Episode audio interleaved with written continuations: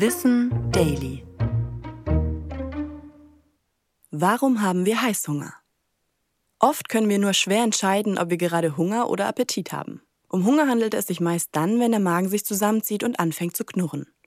Die Konzentration lässt nach, wir erkennen Merkmale einer Unterzuckerung. Zum Beispiel fangen unsere Hände an zu zittern.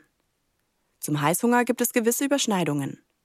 Denn sinkt der Blutzuckerspiegel schnell, signalisiert uns der Körper, wir brauchen Energie, vor allem Zucker.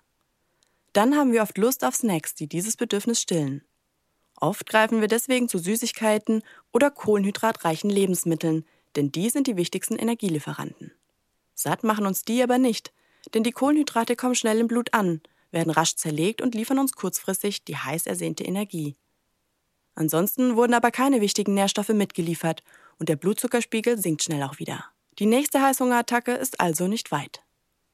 Allerdings können auch emotionale Gründe Appetit auslösen, zum Beispiel Stress, Frust oder einfach Langeweile. Einige kennen das vielleicht noch aus der Kindheit, wenn sie mit Süßem getröstet wurden. Das kann sich bei uns einprägen. Genauso haben wir in manchen Lebensphasen häufiger Heißhunger als in anderen, wie während Schwangerschaften oder bei Jugendlichen in der Wachstumsphase.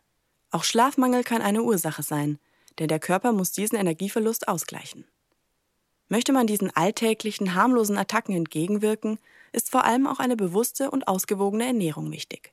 Möglichst regelmäßige Mahlzeiten am Tag voller Ballaststoffe und Proteine halten die Gelüste im Zaum. Ich bin Anna Germeck und das war Wissen Daily, produziert von Schönlein Media.